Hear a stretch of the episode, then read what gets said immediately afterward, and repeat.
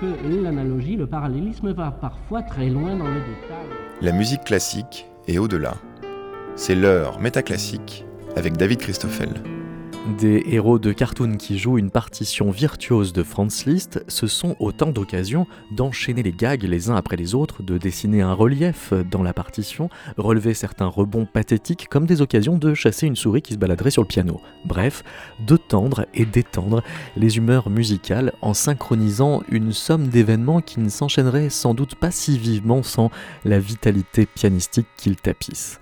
Dit comme ça, le point commun entre la musique classique dans les cartoons et la musique de cirque est frappante quand l'orchestre et le déroulement du spectacle s'emboîtent si bien que l'un se synchronise avec l'autre jusqu'à ne pas savoir lequel précède. La musique et la trame narrative s'activent alors comme deux moteurs enchevêtrés pour une même dynamique à la fois virtuose et spectaculaire, pour croiser les perspectives entre la musique classique qui inspire des synchronisations millimétrées dans les cartoons et la musique de cirque. Nous recevons deux Philippe Gonin, dont deux études sur la musique dans les cartoons sont accessibles via la page de l'émission sur metaclassique.com, et Marc-Antoine Boutin qui prépare une thèse sur la musique de cirque aux universités de Montréal et de Paris-Sorbonne.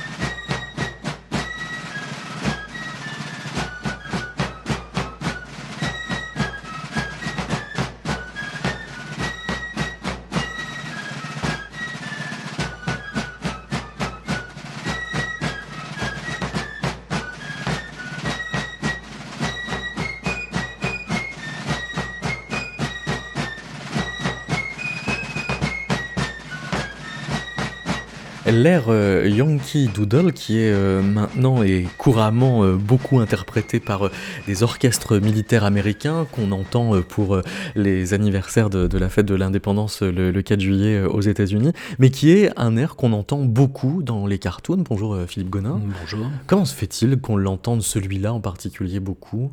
Oh, je crois que c'est une des représentations de la, de la civilisation américaine, quelque part. Il y en a un autre qui s'appelle Dixie aussi, euh, celui qui fait tam qu'on entend énormément, qui était même devenu, je crois, l'hymne des États confédérés. Et euh, ça fait partie de la culture américaine. Le cartoon est d'abord euh, quelque chose qui est culturellement américain. Donc c'est une manière pour les réalisateurs de nous dire, regardez, ces personnages, ils sont américains comme vous? Oui, et c'est surtout référent, je crois, pour les gens qui vont voir ça, parce qu'on est dans, des cartoons qui sont... Euh, nous, on a l'habitude de les voir à la télé, mais ils étaient diffusés au cinéma. Donc euh, les gens allaient dans des séances de cinéma où il y avait des films, où il y avait des attractions, des dessins animés, euh, des informations peut-être... Enfin, j'ai pas, pas le, le, détail de toutes les, séances, mais tout ça, c'était diffusé au cinéma et il fallait que les gens se reconnaissent. On parle d'acculturation souvent, et on, est dans ce phénomène de créer une culture commune. Et donc, pour créer une culture commune, on passe par une marche militaire qu'on met à toutes les sauces, c'est-à-dire pour tous les, types de héros de cartoon, on la retrouve, cette mélodie. Oui, mais dans des circonstances particulières. C'est-à-dire que souvent, quand on entend euh, ou Dixie ou le Yankee Doodle, il y a quelque chose comme la fin d'un combat. Je revois une image, je crois que c'est Dixie et pas le Yankee Doodle, de Bugs Bunny dans un dans un des cartoons qui euh, vient de se battre avec je ne sais trop qui et qui revient avec euh, une patte dans le plâtre euh, et qui marche militairement en jouant de la flûte et en jouant l'un de ces deux thèmes. Donc il y a un rapport aussi à, c'est ça, chose militaire. Au moment où ils ont surmonté quelque chose. C'est pareil, je crois que la, Panthère Rose, à un moment donné, on a Yankee Doodle, elle vient de gagner quelque chose. Ouais, d'accord. et puis, il y a donc le répertoire de la musique classique qui est mobilisé, mais un certain répertoire, autant dire les tubes. Oui, enfin en tout cas, ce qui était des tubes à, l'époque et qui le, qui le, sont devenus. Il y a beaucoup de, thèmes qui sont devenus des, des tubes, euh, même, même en France. Je veux dire que Carmen est un tube en France au point que euh, il y a quelques années, Ajax avait repris le, fameux euh, L'amour est, un enfant, etc. Mhm. pour, pour, une, pub, etc. Et je me souviens, parce que j'étais enseignant en collège, que les, les, les, plus jeunes avaient ça comme référence, non pas le, le morceau original. Euh, et un autre exemple, c'est euh, lorsque je faisais écouter à des, des préadolescents, hein, des gens qui étaient en 6e, 5e, c'est-à-dire 12 ans, 11 ans, 12 ans, 13 ans, et que je mettais l'apprenti sorcier, pour eux c'était Mickey. Mhm. C'est-à-dire c'était Fantasia Oui, Mickey avec gommé Paul Ducas, Et alors, je parle même pas de Goethe, qui était complètement gommé pour eux, mais c'était Mickey. Donc cette musique, c'était Mickey. Et alors, euh, quand, commence le, cinéma, il est muet, ça veut dire que si on met de la musique, on la joue en même temps, donc elle n'est pas collée au film, c'est-à-dire on peut en changer d'une euh, projection à une autre. Exactement, oui, À partir du moment où le cinéma devient parlant, alors le cartoon peut avoir des musiques qui suivent l'intrigue. Bah, le cartoon a été euh, d'abord muet, puisque le premier c'est Steamboat Willie en 1928, qui a une musique synchrone de, Disney. Le premier à avoir une musique synchrone Oui, 1928. oui, c'est le premier. Je crois il y en a eu un qui a été fait à peu près en même temps mais euh, le, premier à avoir vraiment une musique synchrone, et synchrone d'un bout à l'autre, c'est-à-dire musique et bruit, au point qu'on va créer un terme qui va s'appeler, puisque c'est Mickey le héros, qui va s'appeler le Mickey Mousing. Hein. on reviendra peut-être sur, on va en parler sur, l'expression. Euh, ça ne veut pas dire qu'il n'y avait pas de, dessin animé avant ou de film animé avant, et qui était accompagné comme les films euh, dits muets, c'est-à-dire avec un pianiste ou, ou peut-être un orchestre, mais enfin en tout cas un pianiste qui accompagnait ces films-là, et qui avait certainement ce qu'on appelait aussi des sheet music, c'est-à-dire des feuilles de musique qui correspondaient à tel ou tel caractère, qui pouvaient être des musiques originales d'ailleurs, composées par des compositeurs euh, qui composaient des musiques un peu à la demande. Aujourd'hui, on a des banques de sons dans lesquelles vont puiser les réalisateurs de documentaires. Je pense qu'on pourrait presque comparer ça aujourd'hui. Euh, il faudrait que j'étudie la question un peu plus près, mais on pourrait presque comparer ces sheet music à ça. C'est-à-dire j'ai besoin d'une musique dramatique. Euh, dans mon catalogue, qu'est-ce que j'ai comme musique dramatique? Et on retrouve ces catalogues.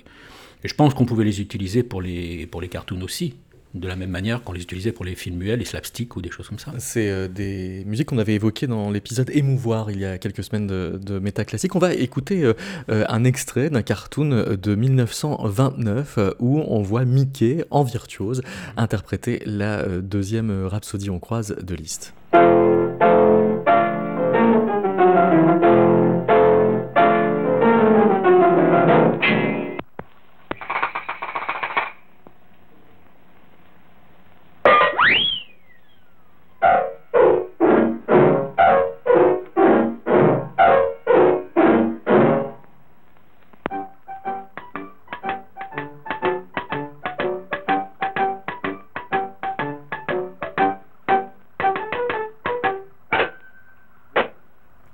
Alors là, il a dévié euh, de, de, liste.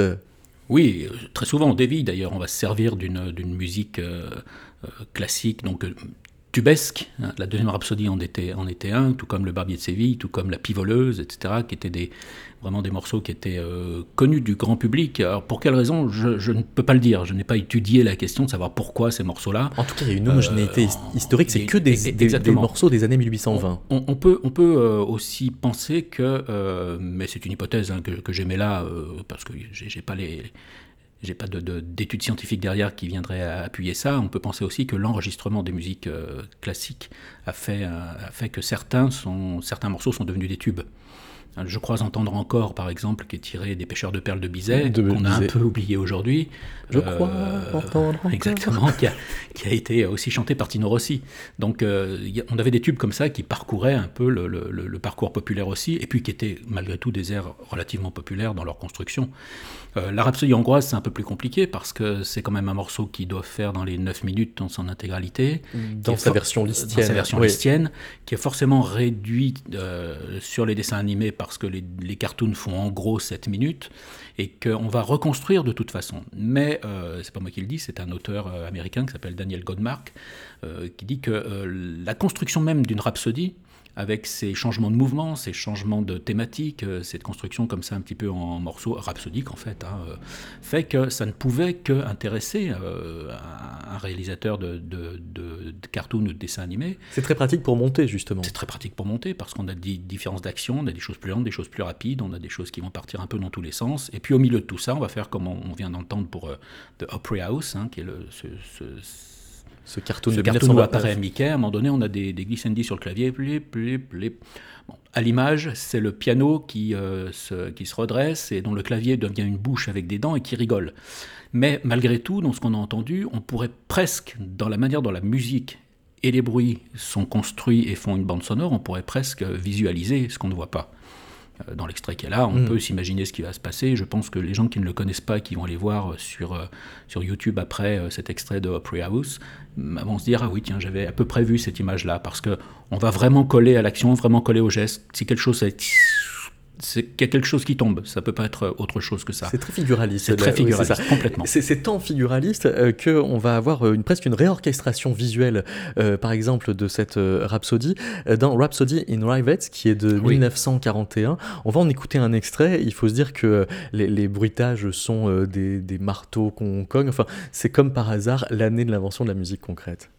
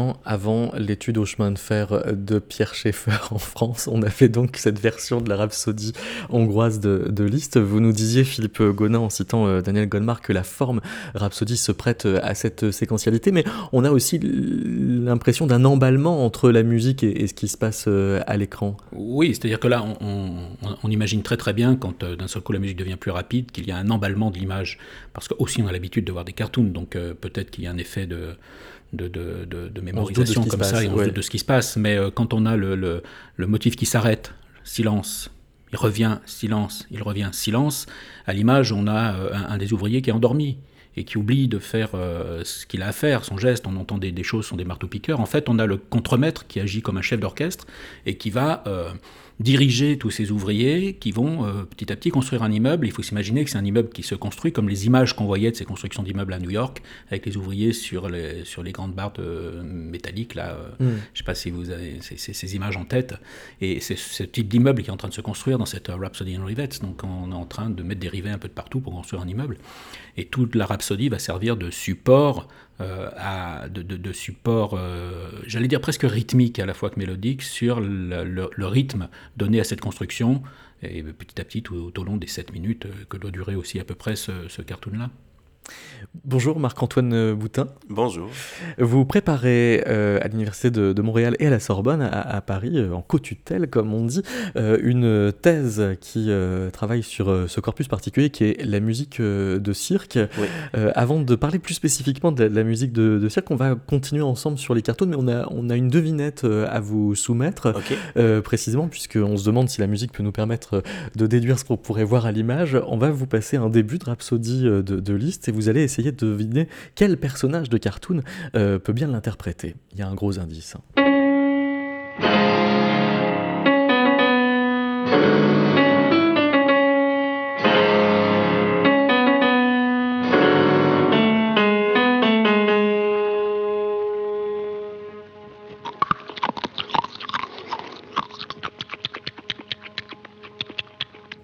Alors bah, je dirais Bugs Bunny parce que j'ai l'impression qu'il mange une carotte. Absolument.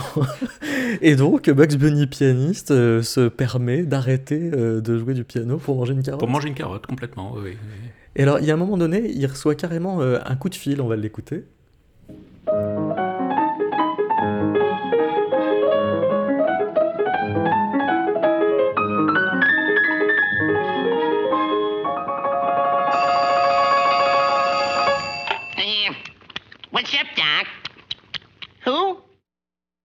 List.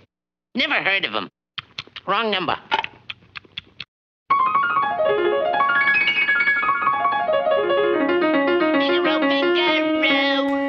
C'est la seule fois que Franz Liszt euh, est nommé dans tous euh, ces cartoons qui comportent sa rhapsodie ah, hongroise. Oui, j'ai étudié le corpus euh, quand j'ai préparé cet article sur la deuxième rhapsodie hongroise, un article qui a déjà quelques années, mais je crois que je n'ai jamais vu le nom de Franz Liszt mentionné sur aucun des génériques de tous les cartoons que j'ai pu voir. Hein. Il y a de Betty Boop. Alors parfois ce sont de brefs extraits, parce que ça aussi c'est intéressant, c'est que la musique des, cartoons est construite d'un patchwork de choses. On peut passer du jazz à la chanson populaire, à la variété, à la musique militaire, Yankee Doodle, puis d'un seul coup un bout de liste, et puis du, Wagner, et puis etc. Là, on a entendu un bout de Figaro, voilà. Et là, on a entendu un bout de Figaro, donc on a une inter-intertextualité au milieu de tout ça.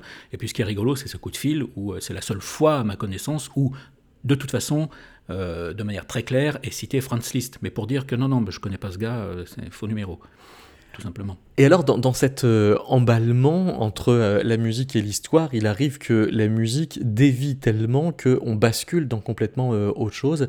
c'est le cas un peu plus loin dans ce même dessin animé. On va l'écouter.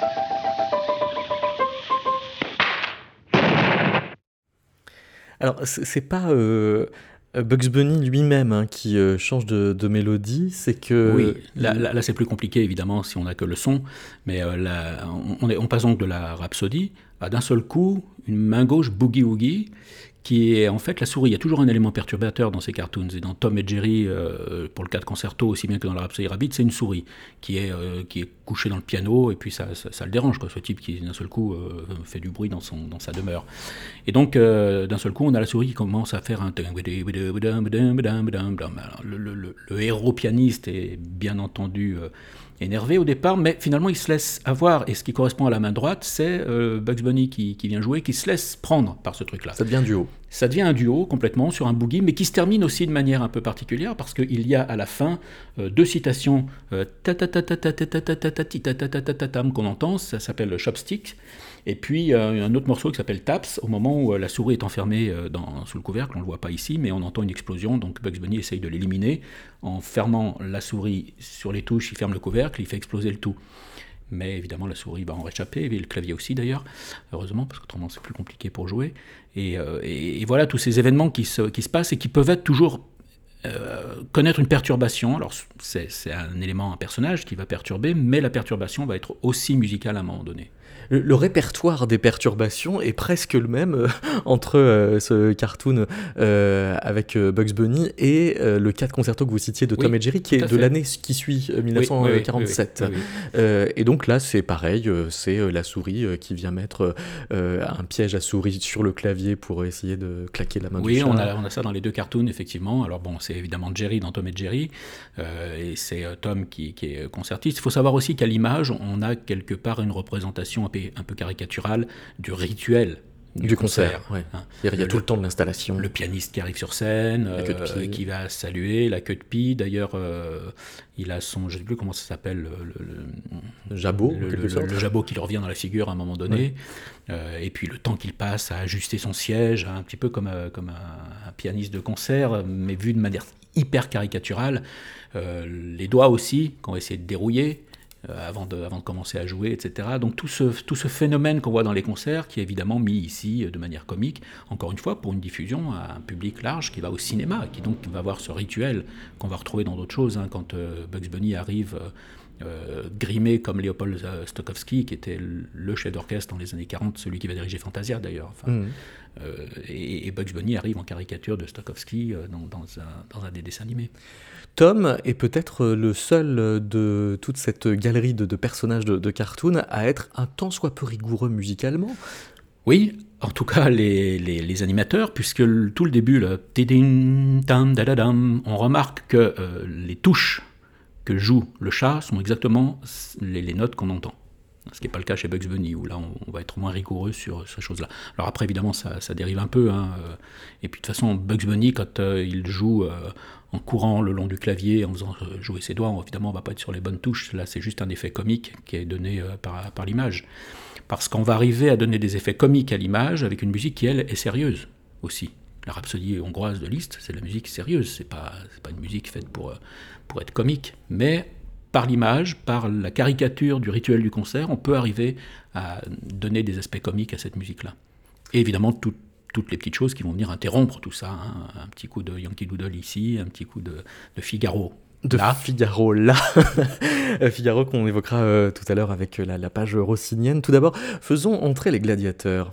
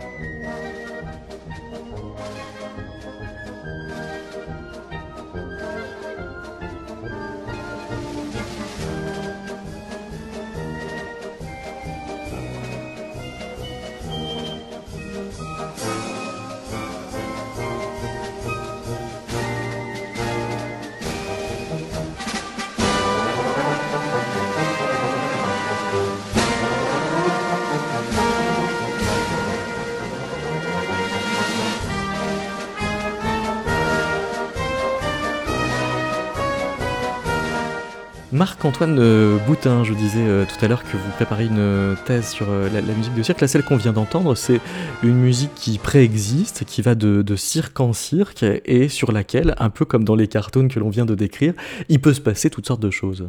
Oui, c'est très intéressant aussi préexistante, cette musique, parce qu'elle n'a même pas été composée pour le cirque à la base. C'est un compositeur tchèque, Julius Fuchik, et c'est une marche militaire à la base. Euh, j'imagine il y a un ton patriotique derrière. Et euh, lorsque nous, on l'entend aujourd'hui, on l'associe euh, au cirque. Et pour nous, c'est, en tout cas, pour plusieurs, c'est la musique de cirque. Après, justement, on parlait de la question du répertoire. Et c'est très intéressant parce que cette musique-là a été composée à la fin du 19e, a été réutilisée au début du 20e euh, aux, États-Unis. Et à cette époque-là, la musique militaire était très euh, populaire. Et donc, euh, c'est probablement que ce morceau-là en particulier, ainsi que beaucoup d'autres marches militaires ont été utilisées. Et ce qui fait que nous, on, l'associe au cirque plus traditionnel avec des animaux, etc. Mais si on revient aux origines du cirque traditionnel, qui, est, qui, qui apparaît à la fin du 18e en France, euh, non, pardon, en Angleterre, mais qui va s'exporter rapidement. Euh, la musique qui est utilisée à ce moment-là dans les cirques, euh, qui n'était pas sous chapiteau parce que le chapiteau n'avait pas encore été inventé, était dans des cirques en dur, qu'on appelle, des cirques stables. Et c'était de la musique, je veux dire, des gigs, de la musique populaire. Et justement, on a eu un colloque je fais juste une petite parenthèse, mais Musique Cirque au CNAC, le Centre national des arts du cirque, en, février dernier. Et il y a une chercheuse australienne, Kim Baston, qui est venue parler justement euh, de la musique. En fait, on, se posait la question quelle était la musique de cirque à cette époque-là? Et avec, avec un travail en archives, et euh, elle sort de la musique, puis elle, elle pensait au film de Kubrick, euh, Barry Lyndon. Mhm. Dans une, scène, euh, justement, ils sont à l'extérieur et ça danse la gigue avec. donc, elle, elle, disait probablement que cette musique-là pouvait être jouée au cirque. Donc, là où je veux en venir, c'est que il semble que la musique qui était utilisée dans le cirque, ben, autant traditionnelle que contemporain aujourd'hui, semble une musique qui, qui soit populaire, que les gens écoutent et que. Euh, donc, euh, c'est ça. D'accord. Donc ça veut dire que si c'est des marches euh, militaires, c'est pas en tant que militaires qu'elles sont là, mais c'est parce que c'est des musiques de rue euh, à des moments donnés qui, qui, vont être euh, reprises par les musiciens, en gros, qui se trouvent là. Ouais, il semble que ça soit ça, oui. Le lien avec les, les, cartoons, c'est qu'on on a potentiellement une sorte d'analogie entre une musique que l'on connaît, qui se déroule là, et qui va être accidentée à mesure que des péripéties dramatiques, plutôt sympathiques et drôles, vont se dérouler. Ouais et vont jouer avec le déroulement de la musique aussi. Oui, euh, je vous écoutais, Philippe Gonin, il y a énormément de liens à faire entre euh, musique de, de films d'animation et, cirque, notamment la question du Mickey Mousing. Je, par, contre, probablement que oui, ça a été utilisé à un, un, degré très étroit entre musique et, et geste, mais je ne sais pas si c'est vraiment la norme. Parce que peut-être que, en tout cas, je m'intéresse beaucoup au cirque plus contemporain et dans ce qui serait plus contemporain, ce serait peut-être euh, moins intéressant que ce soit tout le temps le premier degré.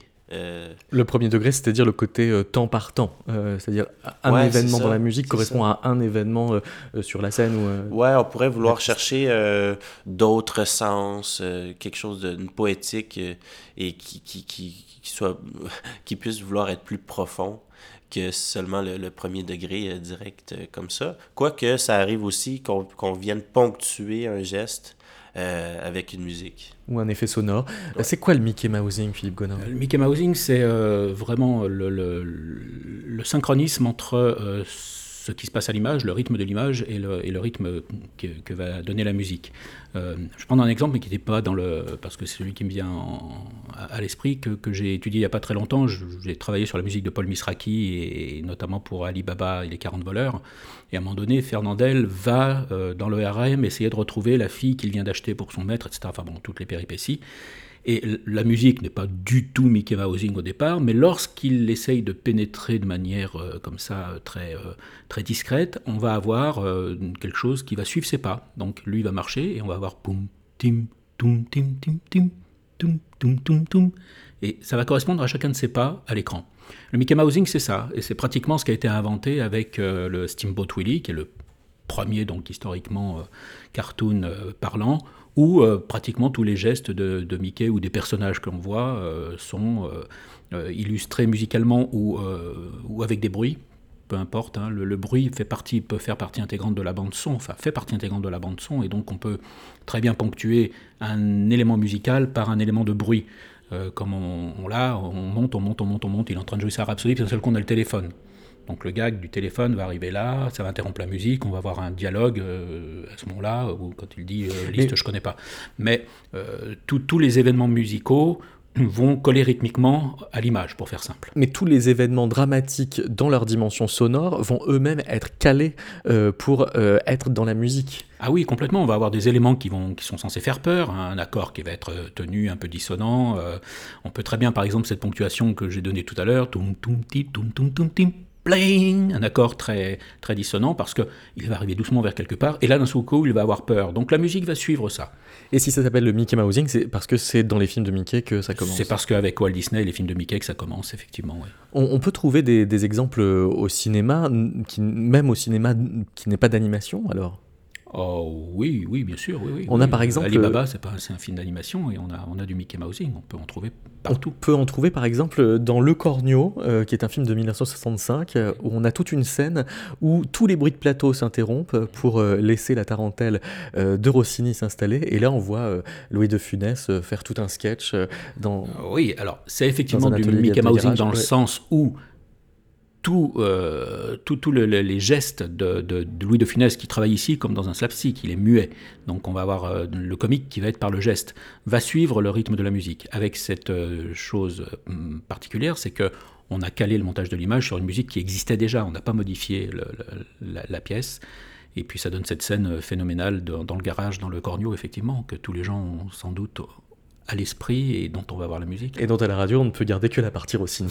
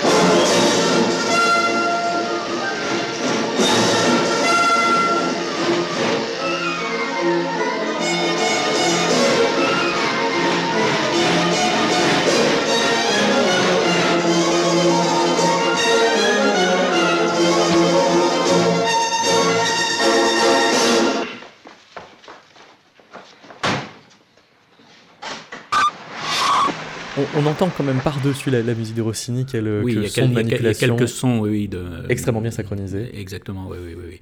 Mais euh, je, trouve, c'est quelqu'un qui avait un sens du rythme, à la fois dans le gag, et là on le voit évidemment dans la scène, qui était absolument phénoménal. Alors, on peut trouver ça agaçant, on peut trouver ça ce qu'on veut, mais on ne peut que reconnaître que l'acteur Louis de Funès avait un sens du rythme qui était vraiment, vraiment, vraiment euh, immense. Les artistes de, cirque Marc-Antoine Boutin, ils doivent être musiciens pour pouvoir euh, caler leur numéro sur la musique? Je dirais que s'ils le doivent, hmm, c'est une bonne question. Euh, en tout cas, il y a une collaboration avec euh, les, musiciens qui est. Et en tout cas, ce ne sont certainement pas tous les circassiens et circassiennes qui sont aussi musiciens. et donc, ben justement, dans le cadre de ma thèse, c'est la collaboration, c'est un élément qui m'intéresse beaucoup. Et euh, je m'appuie sur la... en fait, je fais une ethnographie de la création musicale d'un spectacle qui, qui s'appelle Vivre. Euh, avec le V entre parenthèses. Et, puis un euh, accent circonflexe sur le I aussi. Et c'est ça, donc, donc ça fait ivre, vivre il y a toute une, en tout cas, plusieurs, plusieurs euh, manières de le voir. D'ambiguïté volontaire. Oui, et euh, de, du collectif euh, Circa Tuica, qui est un collectif au sein du, du, plus grand collectif qui est le Cheptel Alecum. et Circa Tuica, c'est une fanfare cirque, et leur ADN, si on peut dire comme ça, eux-mêmes se définissent comme une fanfare cirque qui fait du mu-cirque. Et euh, comment cela se définit pour eux, c'est que en fait, euh, la musique, la musique n'a de sens qu'en faisant du cirque. Et le cirque aussi n'a de sens euh, qu'en faisant de la musique. Donc les deux sont très, très dépendants l'un de l'autre. Et pour donner un exemple, pour que vous ayez une image en tête, en fait, ils aiment beaucoup faire et présenter des, des des, euh, des, des, déroulements scéniques euh, en collectif. Et donc, ils font du vélo, du vélo acrobatique. Et ce qui leur permet à la fois de jouer de la musique en faisant du vélo et euh, en faisant plein de prouesses en même temps. Et, et, on peut se demander aussi si tout simplement jouer de la musique en faisant du vélo, ça, c'est pas une forme de prouesse aussi. Donc, il y a plusieurs chorégraphies et la musique aussi est composée par deux compositeurs et euh, qui, euh, qui compose pour tous les, tous les circassiens qui aussi jouent de la musique. Et les deux compositeurs euh, font aussi du cirque. Donc, c'est particulièrement intéressant euh, dans le cadre de ma thèse. Parce que dans le cirque euh, traditionnel, on a euh, le, musicien qui fait le roulement de tambour et qui, en définitive, attend le, sommet de l'acrobatie pour, pour faire aboutir son roulement de tambour, alors que dans ce que vous décrivez, on a une telle collaboration entre les musiciens et les acrobates que ce sont parfois les, les, mêmes personnes et que tout est emboîté. Ouais. Oui, ben justement, il y a cette question de la flexibilité où Là, dans ce cas-ci, c'est un cas très particulier où c'est les musiciens qui font du cirque aussi, mais ça reste une exception, mais il y a plein de choses, je, je crois, qui vont être intéressantes à, montrer. Mais euh, reste qu'en général, euh, lorsqu'il y a des musiciens live, qu'on peut dire, euh, par rapport à un enregistrement où là, c'est non flexible, ceux qui font du cirque ben, sont obligés de se caler sur l'enregistrement. Euh, quand on a des musiciens live, il y a justement cette flexibilité qui permet de d'improviser aussi et d'improviser parfois des erreurs qui, pour les auditeurs, ben, spectateurs, spectatrices, ben, ce ne sont pas des erreurs. Mais... Donc, il y a tout traditionnellement, traditionnellement cette question de regarder en tant que musicien euh, ce qui se passe sur la piste et euh, de s'ajuster. Et il y a peut-être une chose que je peux dire qui est très intéressante dans le spectacle vivre, justement, c'est que les deux compositeurs sont diplômés en jazz et font du jazz. Et donc, moi, je crois qu'il y a vraiment quelque chose euh, là, c'est-à-dire qu'ils sont euh, capables d'improviser et qu'ils composent des morceaux justement avec des sections qui, sont, qui peuvent euh, s'allonger, se raccourcir. Il suffit de, de faire quelques gestes pendant euh, l'action et on, ils se comprennent. Et cette flexibilité-là, euh, dans la forme, dans la durée, est vrai, très importante. C'est-à-dire que ça peut se, se, rejouer pendant la représentation euh, elle-même. C'est pas millimétré au point que chacun fait, fait sa partie, que tout a été réglé pour être synchronisé avant? Ben, c'est difficile de parler pour tout le milieu du cirque. Je crois que très, ça peut arriver que, que ça soit millimétré, justement, ça peut être euh, une question recherchée, quelque chose qui est recherché. Dans leur cas, euh, c'est quelque chose qui va se mettre en place, évidemment, au fur et à mesure des représentations, mais c'est pas la question primordiale. Euh, On va écouter ces circassiens musiciens de Cirque La musique classique est au-delà. C'est métaclassique, avec David Christoffel.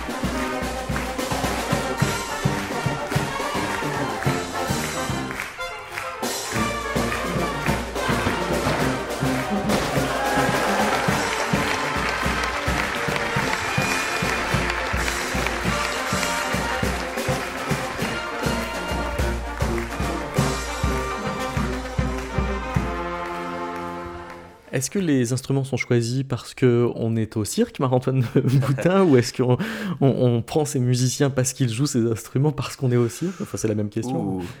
Euh, oui, ben, c'est un peu l'œuf ou la poule, lequel vient avant. Euh, il y a certainement le, question... et le cirque, oui. Oui, euh, ben, nécessairement la question de l'acoustique, parce que eux ils sont sous chapiteau. Ils, ils font euh, ce qu'on pourrait, ce qui se rapproche peut-être plus du cirque contemporain, mais cirque contemporain n'égale pas forcément chapiteau, c'est-à-dire qu'il y a tout un mode de vie qui est choisi, qui est fait par choix aussi. Euh, là, je veux en venir, c'est que l'acoustique du chapiteau euh, a ses contraintes aussi, et justement, jouer des instruments en cuivre, des percussions, des instruments à vent, il y a aussi des clarinettes, des flûtes, ça projette beaucoup, et c'est je sais aussi que c'est peut-être moins fragile euh, qu'un violon, c'est-à-dire que je les vois euh, manipuler leurs instruments, puis euh, c'est risqué. C'est risqué pas juste pour le corps, mais pour les instruments de musique aussi. Donc, la question de l'instrumentation, oui. Puis aussi, ben, les, circassiens qui ont déjà joué de la clarinette et tout. donc, ils étaient aussi à l'aise, mais il y en a beaucoup qui apprennent aussi, en fait, c'est-à-dire qu'ils sont circassiens à la base et qui apprennent la musique, comme les deux compositeurs ont appris à faire du cirque aussi de leur côté. Mais le, fait que les, compositeurs soient partie euh, intégrante euh, de, de, l'équipe, enfin de la, compagnie de, cirque, euh, est-ce que ça fait que le statut de la musique va s'en trouver modifié? Parce que on avait dans le, cirque traditionnel un répertoire musical déjà là, mais aussi, semble-t-il, choisi pour bien souligner l'exploit. Là, on a l'impression que le rapport entre la, facture musicale et l'exploit se trouve un petit peu distendu ou différent ou comme si on n'allait plus chercher la poésie du geste et à souligner par la musique cette poésie, que forcément de, pointer sur la prouesse Ouais, c'est une très bonne question. Euh, je ne pourrais pas m'avancer sur la question du statut de la musique, mais par contre, c'est certain que comme eux-mêmes euh, font le cirque, euh, sur lequel il y aura de la musique qu'eux-mêmes composent, ça, ils, ont, un rapport très particulier. Et je sais que, ayant cette expérience-là, ils ont une idée peut-être plus aiguisée de, quelqu'un qui saurait pas c'est quoi faire du vélo acrobatique. Euh, après, oui, la question de la statue. Euh, ça, ça pourrait être à réfléchir euh, de mon côté éventuellement. Alors voilà un bon support pour y réfléchir, une musique qui est écrite au départ pour un ballet et qui est devenue une musique de cirque il y a quelques années.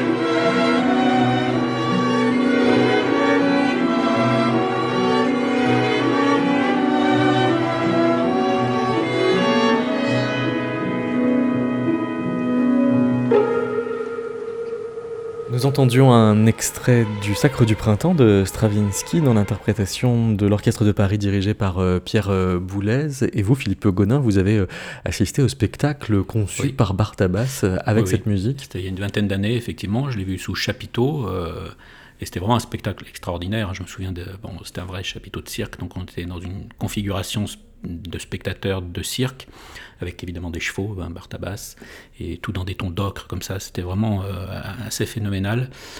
Euh, j'avais vu la, version euh, originale à la télévision sur, sur la future Arte, c'était la 7 à l'époque, donc c'était déjà quelque chose, un spectacle assez, assez intéressant. Mais là, on, on mêlait le cirque, l'équitation et une musique qui, à la fois, n'est pas faite pour ça, elle n'est pas faite pour du cirque, mais en même temps, c'est une musique de ballet.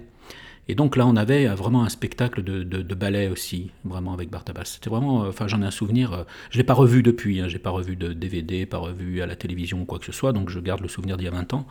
Mais c'était vraiment quelque chose d'assez phénoménal, cette espèce de, mélange. Je crois que Bartabas est, très très fort dans ce genre de spectacle et c'était vraiment.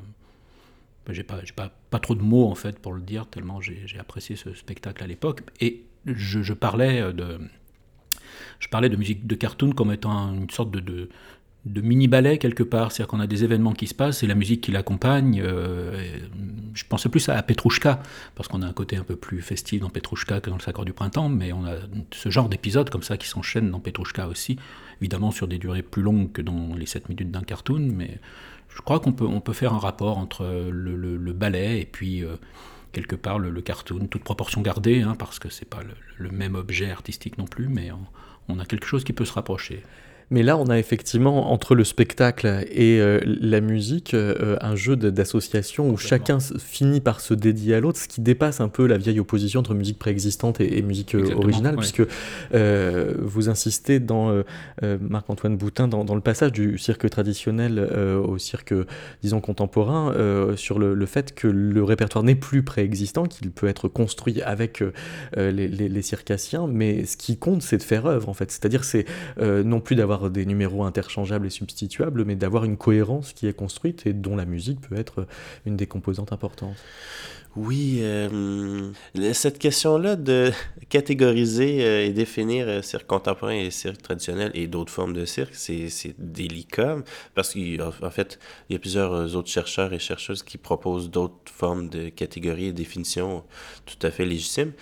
Mais euh, moi, justement, de ce que j'en retire de, de, mes recherches, c'est justement cette question de la recherche de cohérence euh, qu'il y a au cirque contemporain et qu'il y a moins au cirque ou qu'il n'y a pas en fait au cirque traditionnel euh, parce que justement c'est un amalgame d'une succession de numéros qui n'ont pas vraiment de rapport ensemble. Il n'y a pas un fil conducteur et donc la musique aussi euh, euh, est importante sur les numéros en tant que tel, mais il n'y a, pas nécessairement une recherche de cohérence au niveau de la musique non plus.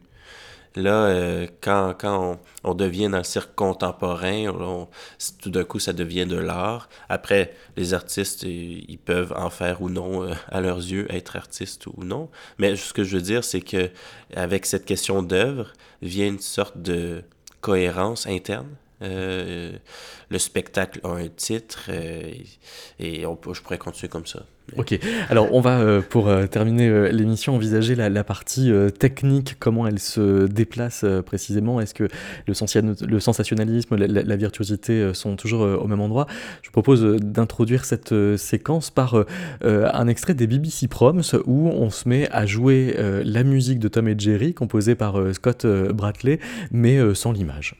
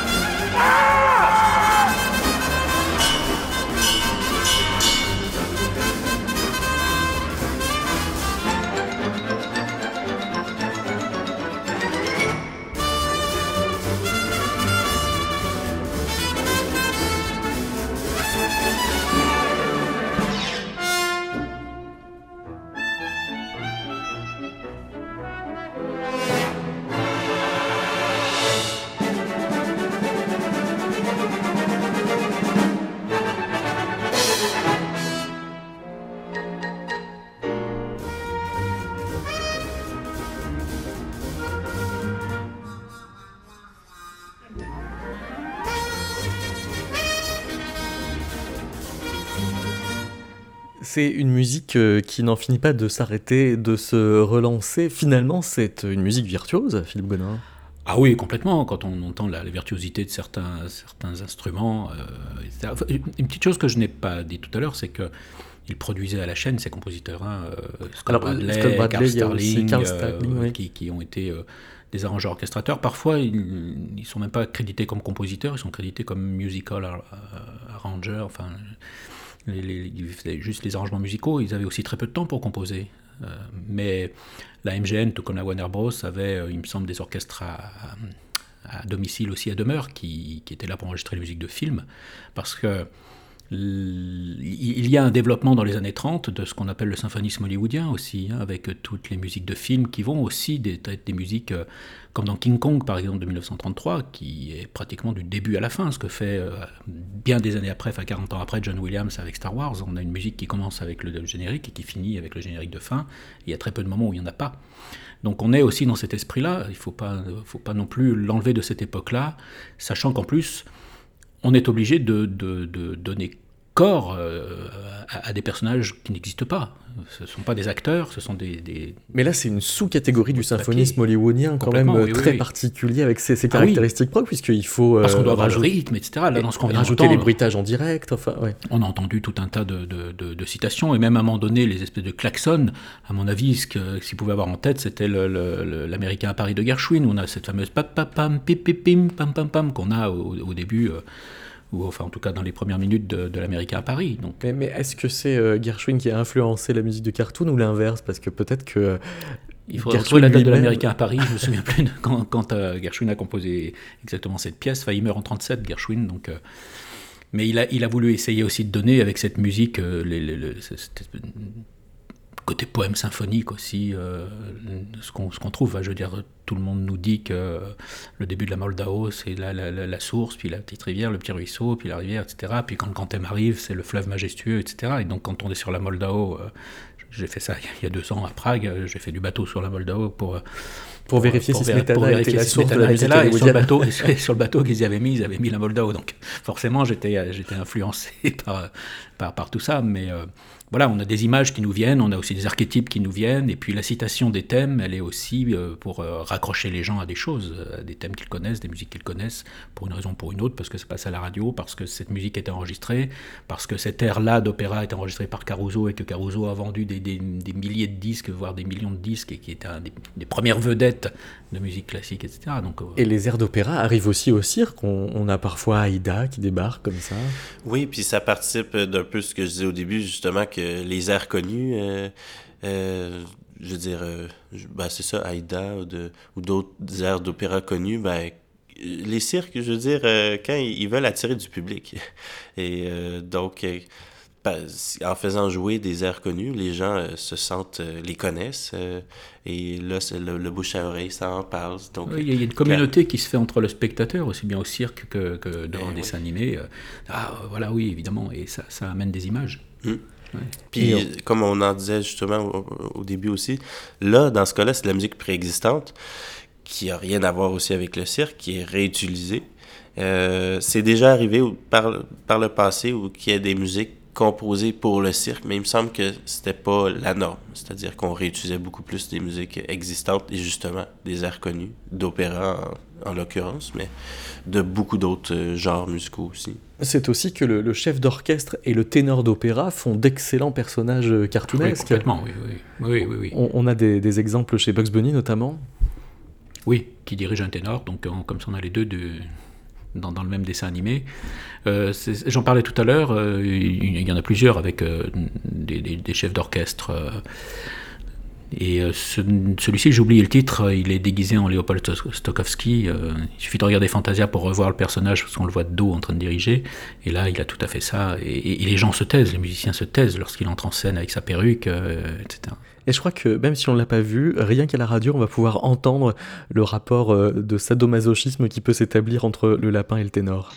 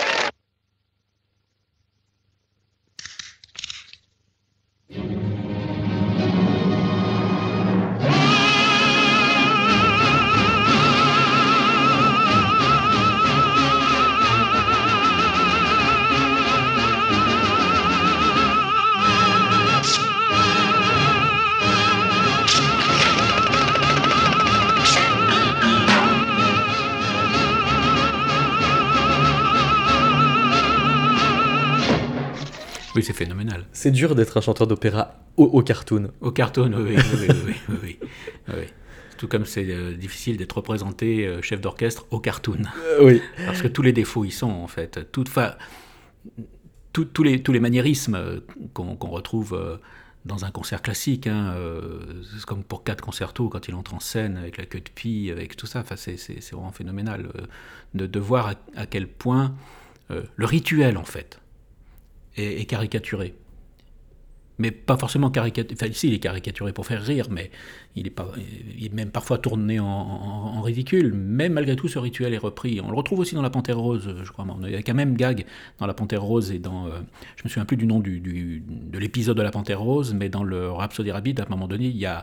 Et ça, ça fait partie aussi des, des choses qu'on a dans le public. Il est en train de jouer le début de sa Rhapsody, puis il y a un spectateur qui tousse. Ça l'énerve, il sort un flingue, il le descend.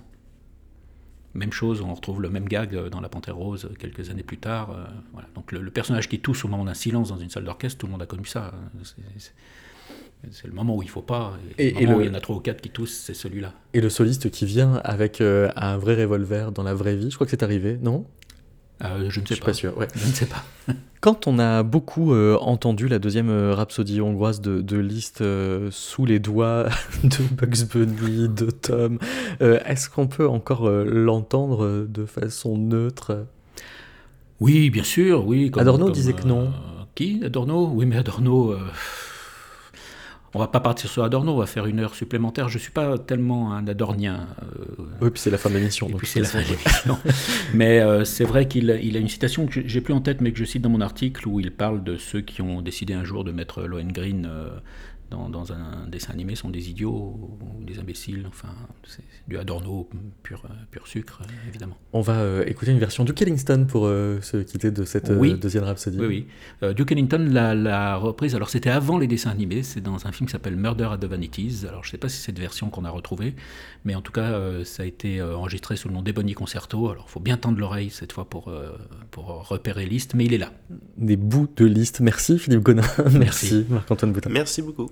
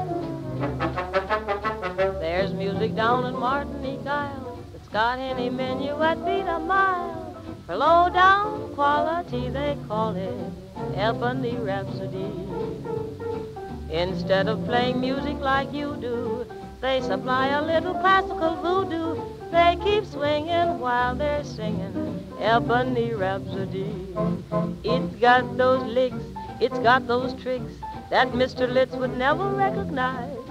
It's got that beat, that tropic heat. You shake until you make the old thermometer rise. Oh, Lordy, yes, they wear bandanas. Go to market singing tired hosannas swaying to that ebony rhapsody.